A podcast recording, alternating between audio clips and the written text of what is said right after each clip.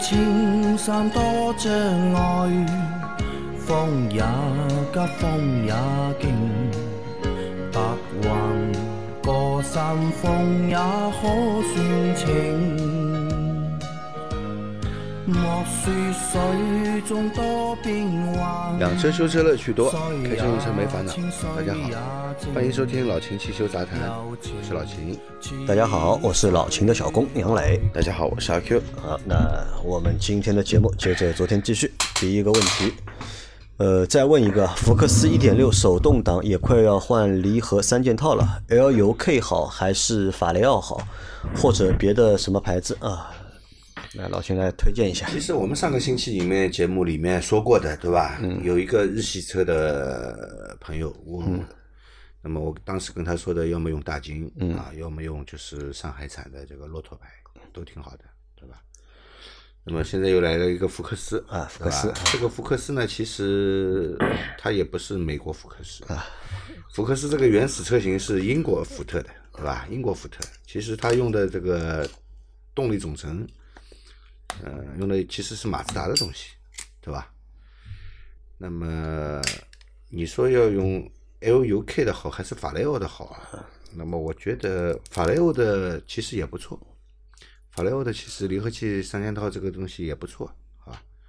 呃，也许原厂就是装的法雷欧的啊。那老秦是更推荐法雷奥？嗯，我更推荐法雷欧，对。阿 Q 有什么发表意见吗？我的福克斯本身订好了离合器片，嗯，下在那个下单前，然后把车卖掉了。那你当时订的是什么牌子的？订的 LUK，因为法雷要贵啊，法雷要贵。你订的是 LUK 对吧？啊，那其实呢，这两个其实都 OK 对吧？就看你的自己选吧。就老秦推荐是法雷奥对吧？那阿 Q 当初定的是 LUK，嗯，好，再下一条。哟，这个名字可以的嘛，对吧？对吧？这个问题一定要阿 Q 来回答。阿 Q 啊，然后我来现在读啊，这个名字是叫喜欢阿 Q 啊。我们上次有一个小伙伴是把名字改成了老秦，对吧？喜欢老秦应该是不是的？呃，听琴说车啊，听琴说车，对吧？那这个小伙伴的名字叫喜欢阿 Q 来，我来读一下这条题目啊。三位老板好，很喜欢你们的节目。请教各位一个故障问题啊，车型是传祺 GA 三五二零一四款，一点六 NA 手动挡，有时会出现加速不畅、顿挫，尤其是松油后再给油的情况，并持续踩着油门，感觉像突然断油一样的顿挫，转速指针也会忽高忽低，这时候要熄火后重新启动才恢复正常。但几天后不定时又出现同样的故障。我用 OBD 蓝牙盒子连接手机 APP 车况检测大师，查到故障码如图啊，然后。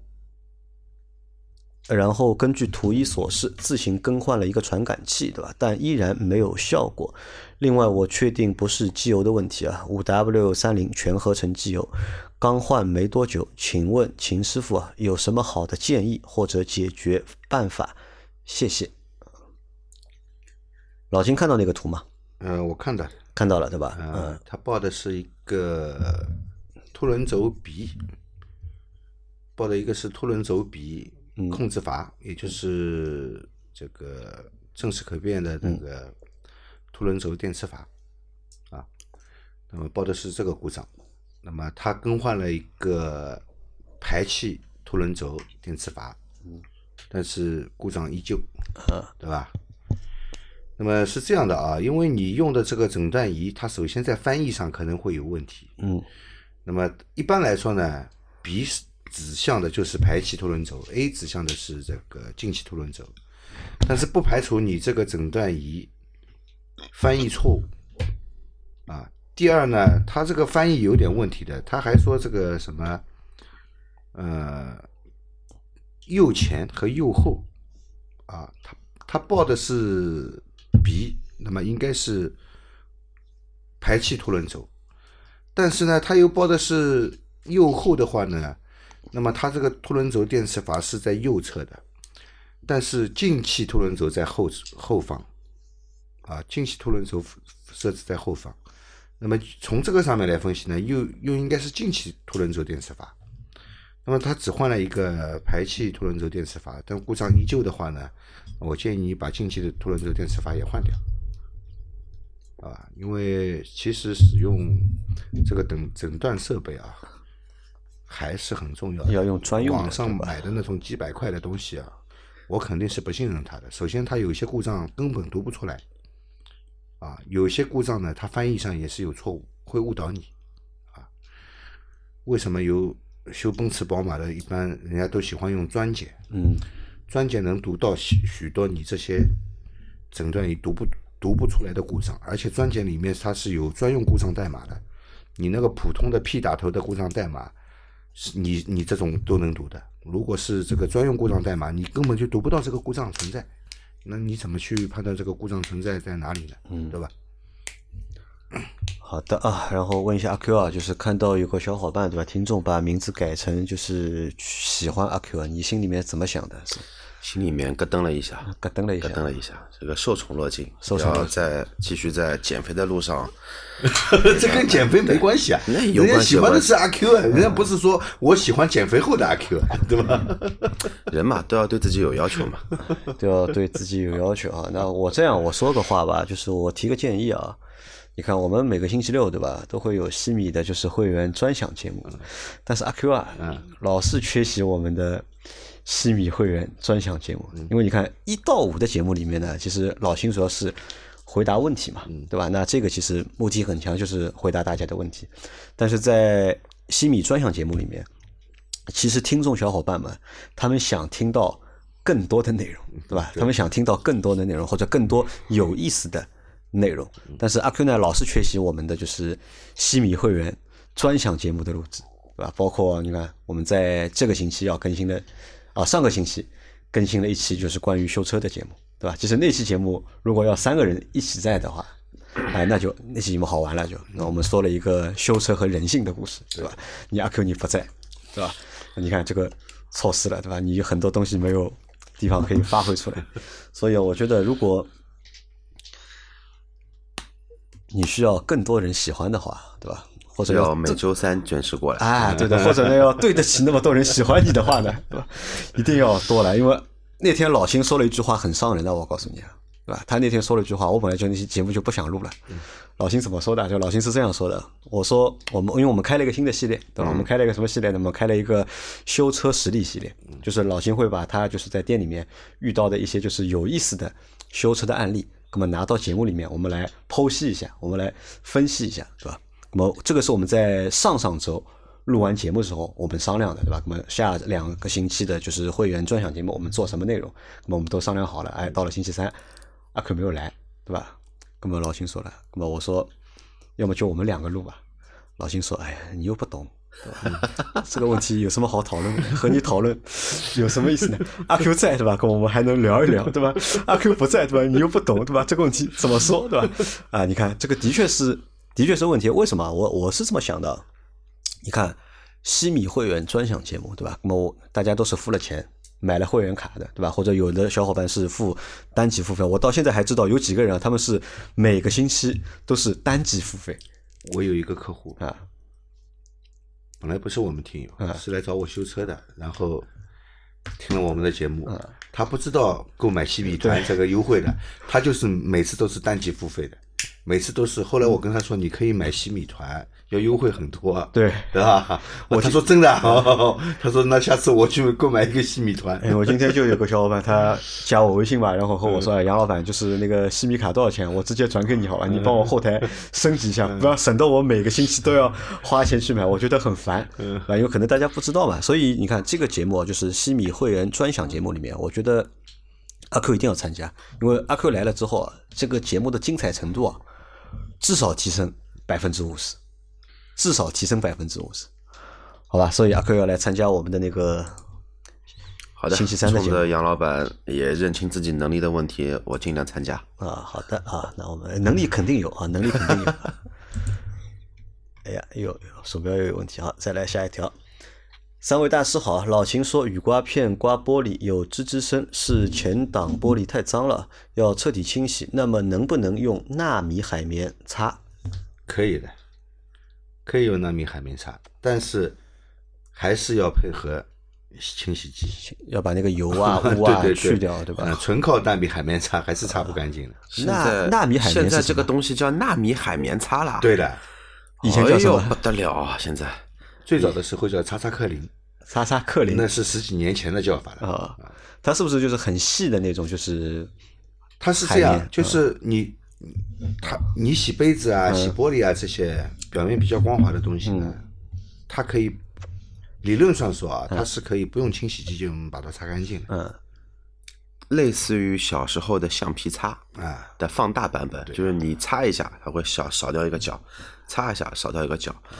这个东西现在叫这个名字了，叫纳米海绵。消耗很大对吧？因为名字起的高大上嘛，就可以卖钱了嘛，要不然这个十几二十年就就有的这么一个老老产品，啊，对的，对吧？凭什么卖现在这个价钱了？对吧本来叫什么叉叉叫叉叉克林，最早擦擦克林最早这个东西在国内卖的时候还是韩国进口的啊，啊，我很早就用过这个东西，是叉叉克林嗯是觉得蛮神奇的。哎，这个玻璃上面上面的吧，你只要滴一点点水，或者直接就是干的去擦，它也能把它擦干净。嗯，嗯，下次我带过来啊。之前老 G 幺八里面还有一沓这个东西，都被我扔到储储藏室里面去了。啊，好的啊，那擦擦克林和纳米海绵擦啊，那明显是纳米海绵擦，听上去要高高级点，对吧？吧？可以多卖个十块钱。对 好，再来一条。听前面的节目说过，老秦自己清洗缸内活塞表面积碳时用的是发泡药剂。那么我有以下几个问题：一、发动机熄火时，活塞是不是都是一四在上，二三在下？此时四个缸的气门是否都是关闭的？若不是关闭状态，需要怎么处理？三分钟解后的药剂用什么东西抽出来？四、是否有药剂会通过活塞环与气缸壁流到油底壳？五、药剂是否有腐蚀性？比如安索和大凤的燃烧式发泡药剂。问的有点多啊，望不吝赐不赐呃不吝赐教。如果讲解麻烦，也可以放在西米节目中讲解。这个不要放到西米节节目讲解的，我现在就回答掉你啊，因为这个也讲不了一期一期节目。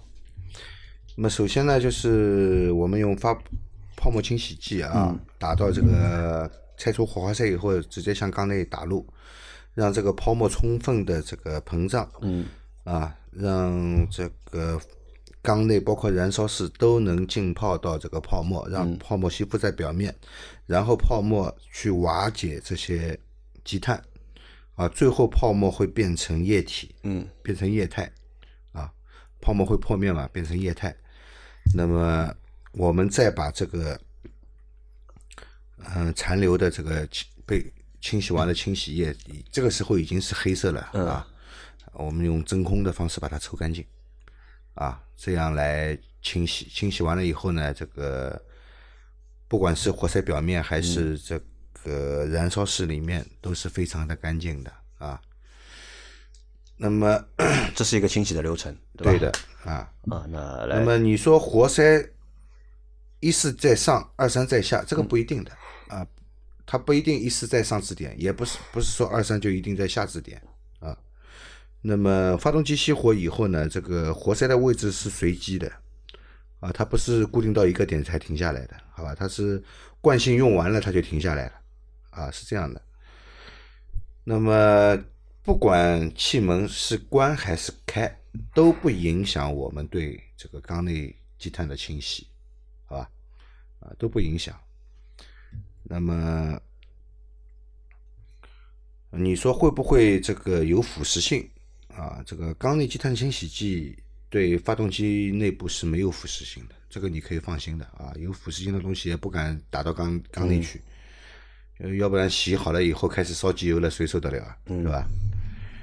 那么你说会不会沿着缸壁通过这个活塞环和缸壁中间的间隙流到这个曲轴箱里面去？一般是不会的，啊，一般是不会的。它哪怕是从泡沫变成了液态，它这个液态的这个表面张力还是比较大的，要要比水大得多啊。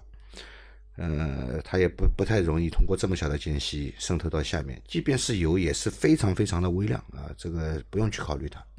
而且这里有一点，一般的话呢，就是说做那个缸内除积碳都是在保养前做，做完之后再换机油，对的，哪怕有一点点渗下去，你机油一换，然后上的新的机油，这个问题也不存在。啊好的啊，那再下一条，请大师好，我的一四年君威一点六 T 的，多久换一次汽油滤芯？好像一次都没有换过，我都是去附近修理店保养，他也没有给我换过，为什么不换呢？不赚钱嫌麻烦吗？还是没有必要？汽油滤芯啊，多久换一次？汽油滤芯，你这个车一四年的君威应该是外置式的滤芯啊，不是内置式的。一九款以后的好像就是内置式的。外置式的确是需要更换，那么看你在什么地方使用吧。如果像上海、北京啊这些地方，那个已经是用到国六的那个，已经是用到那个之前是国五嘛，现在是国六，这个燃油的清洁程度已经是很高了，其实里面的杂质含量很少了。那么我觉得在七到八万公里更换没什么问题，好吧？七到八万公里，嗯啊，好的。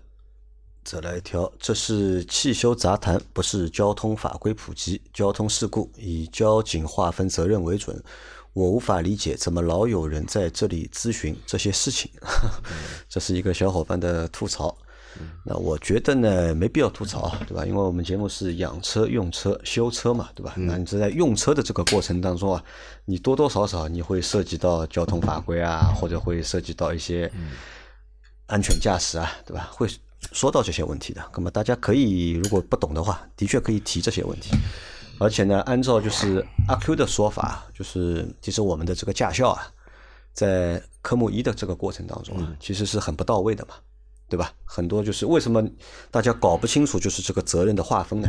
其实根本的原因就是什么？你对交通法规啊，你不了解，哎，了解的不透彻嘛，对吧？你法规都没搞懂，所以当你发生事故的时候，你就会搞不清楚了啊，到底谁是主责，谁是次责，对吧？所以我们在我们节目过程当中就去。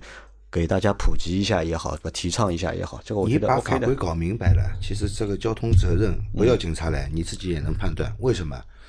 交通一起交通事故里面，就看谁有没有违法行为。违章嘛，对。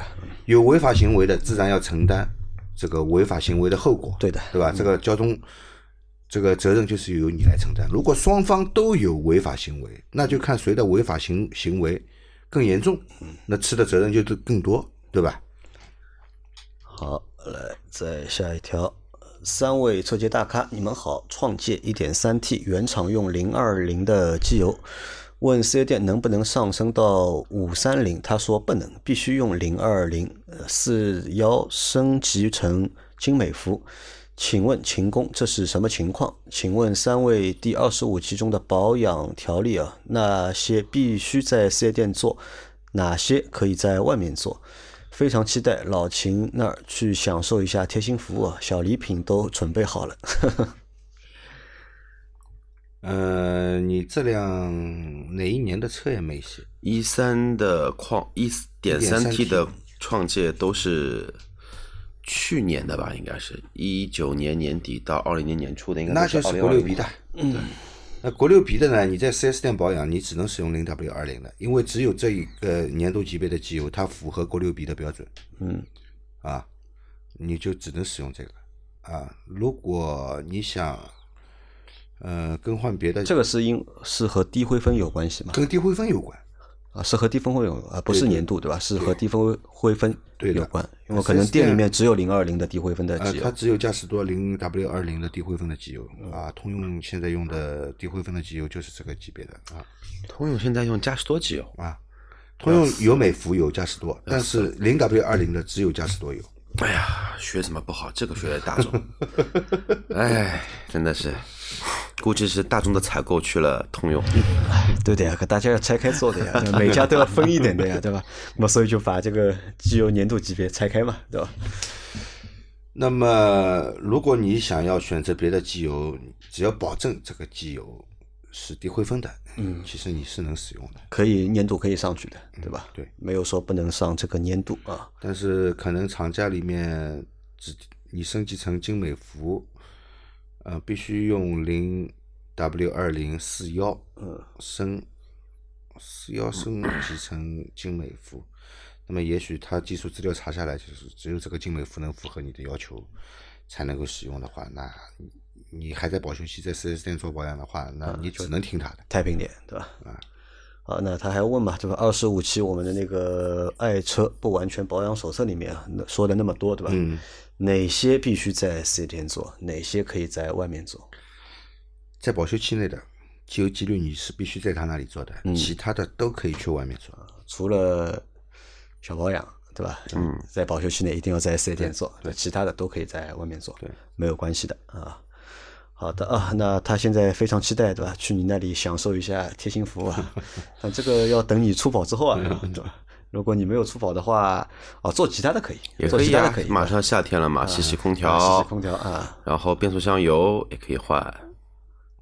啊，那老秦等你啊，老秦等你。来，再下一条。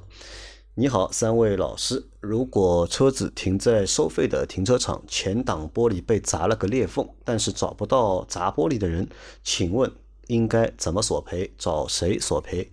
没有单独买玻璃破碎险。嗯，首先啊，付费停车场它其实是有一个看管车辆的义务的嗯，对，啊，好吧，这个法律上面是是这样规定的，它是收费停车场，它就有看管车辆的义务。嗯，那么你在停车期间，你只要证明你是在停车期间车辆造成了损失，你可以向他提提出赔偿的。嗯，啊，他要耍赖的话呢，那你可以去法院提起诉他。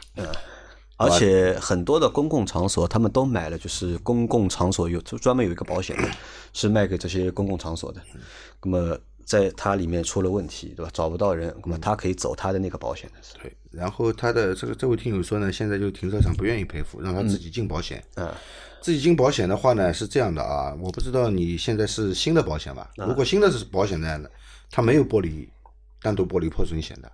如果你用的还是之前的那张老的保单，那个保险新政还没实行的时候，如果没有单独玻璃破损险的话，那么你只能就是进一个叫找不到第三方的保险，对吧？无法找到第三方保险，无法找到第三方保险，他赔不足的，好像是？赔七成，只赔百分之七十，只赔百分之七十。只赔百分之七十，你自己还要掏百分之三十出来。啊，我觉得是这样啊，呃，我们可以这样玩，你也不要到法院去起诉这个停停车场，你到保险公司报案以后，你让保险公司啊，去处理。先代位赔偿给你，嗯。哦，我懂你意思了。先代位赔偿给你，然后这个债呢，这个这个这个官司让保险公司去打。哎、去打，让保险公司代位追偿去打这个官司，让保险公司先把钱垫出来给你修车，然后让保险公司去跟停车场打官司，然后让保险公司跟停车场把这个钱要回来，那么也不算你进过保，好吧？好的啊，可以按老秦的这个方式试一下啊，去联系一下保险公司。保险公司有这个代位追偿的这个、对这个服务的，是的，你要求保险公司代位追偿，嗯啊，啊，再来一条，三位老师好，我的一零年斯柯达明锐手自一体一点六行驶了七点八万公里，保养一直在外面的修车店，机油用的是京东自营的辉壳五 W 三零，一年更换一次，跑的不到一万。半年前发现车子怠速抖动，去四 S 店检查，说是一点呃一四缸缺失火，需要清洗积碳，清洗了节气门、喷油嘴、进气道，之前更换了火花塞，没有效果。后来用缸压表发现三缸八个压，其他都为十四个压，判断为缸压不足，需要拆解发动机看看是哪里的问题。他们说的对吗？我该怎么处理才好？谢谢了，望回复。一零年的斯柯达十一年了啊，对，现在怠速抖动也是个一点六 T 的发动机，手自一体，那是个六速变速箱，嗯六速的对，吧？六速变速箱，嗯，行驶的七万七点八万公里，那行驶里程也不算多啊。机油是京东的五 W 三零，一年换一次。半年前就发现了这个车子抖动的问题啊，去 4S 店检查说是一四缸缺火，需要清洗积碳，清洗完了以后故障依旧。嗯，然后 4S 店再查的时候，用缸压表量量下来说三缸只有八个压，是吧？三缸只有八个压呢，这个八个压呢，在一个临界点，如果低于八个压呢，这个缸是无法正常工作的，也就不点火了，啊，点火也白点，它不是它是不做功的，正好在一个临界点，那，八个压能够维持点火，但是跟其他的这个十四个压的来比呢，是明显就是缸压不足，对吧？那肯定会抖动了，嗯对吧？你四个缸，你其中一个缸缸压不足的话，它这个平衡性就破坏了嘛，肯定是要抖动的啊。那么为什么会有这个缸压低的问题呢？我们从两个地方来分析啊，呃，一可能是进气门或者排气门烧灼，产生漏气，造成缸压下降，就是气缸密闭性不好，对吧？气门引起的气缸密闭性不好，那么这个是有可能的啊。还有一个可能，活塞活塞环啊，活塞环嗯严重磨损，造成这个气缸的密闭性降低，缸压也下降。那么活塞环提早磨损，只有一种可能性，机油的问题。啊，对，好吧，只有这两方面。但是 4S 店说要拆开来检查呢，应该来说没什么大毛病。这两个问题都要拆的，都要拆你不拆看不到啊。对吧包括气门的气密性试验，包括缸压的一个目测，包括用赛尺去量，啊，你都要都要。至少要把缸盖抬掉，要开缸的，肯定的，好吧？那就只能让他按照四 S 店的这个要求来做了，嗯，对吧？对，但是客观来说，那个早期的 EA 幺幺幺一点六的，十万公里不到就有那个这个缸压不足的现象，反正很少见，不多，真真，真的不多。很少见。好你想上海出租车都靠开个四五十万公里，很依旧没问题。啊，最后一条啊，三位老板你们好，一六款奥迪 A 三干式双离合变速箱阀体油和齿轮油，每次换变速箱油是否都要一起更换？一九款凯美瑞刹车前段软，更换布雷博刹车片是否能够改善？感谢啊，它有两个问题啊，一个是关于换变速箱油的，对吧？阀体油和齿轮油，对吧？每次换变速箱油是否都要一起更换？更换齿轮部分的齿轮油就好了。嗯，那个机电单元里面的这个液压的油啊，液压油这个可以不用更换。液压油什么时候更换呢？就是机电单元出现故障，我们需要拆解维修的时候，或者更换机电单元的时候，才会加入新油，啊，好吧？一般来说，每次更换的话，就更换这个变速箱齿轮部分的那个齿轮油，啊，就是这个，因为它是 DS 级嘛，嗯，干式的嘛，它里面两种油是分开的，啊，两分开要换两分开的，但是也有故障，你知道吧？它那个 液压油有时候会漏到齿轮油里面去的，碰到过这样的故障的。啊，它其实是密封的问题。如果是这样的故障呢，你免不了是要对这个机电部分，嗯，机电单元部分进行维修的。啊，如果是这种故障的话呢，那也属于机电的维修。那这个时候才需要在新的机电里面或者维修好的机电里面去加入这个机电工作的那个油，也是液压油，好吧？那换那个就是干式双离合变速箱油的时候啊，都要换这个齿轮油吗？齿轮油肯定要换的呀，你换变速箱箱油就是换齿啊轮变速箱油就是它齿轮部分的油，对是这个意思吧？对啊。好的啊，然后它还有下面那个问题是凯美瑞凯美瑞前刹车段软啊，前段软换刹车片有用吗？哎，基本没用。这个跟你换刹车片完全没关系。对，你哪怕这个装两套 Brembo 的片子也没用，因为凯美瑞的刹车软是它的标定特性所造成的。它设计就是设计成这样。只有一种情况，你可以改变你的一个刹车软的特性，就是更换整套刹车系统。光改那个刹车片是没有用的。对，片是干嘛？片的话呢，就呃，我报警提供摩擦力，对吧？产生制动力，对吧？但是你这初段的那一个叫自由行程的话，那一段的话是固定不动的。然后你说的刹车软的话呢，其实是要把它的自由行程的一个量给缩小。你要通过这一个角度去去考虑这个问题，你就不会去要换这个片子了。好的，那我们这个星期的问题都回答完毕了，好吧？那我们明天还会有一期西米会员的专项节目啊。那我相信啊，因为经过这期节目，对吧？这个星期星期六，大家应该可以听到阿 Q 的声音，嗯，对，好吧？那我们明天再见。好的，明天见，拜拜，拜拜。那礼拜三。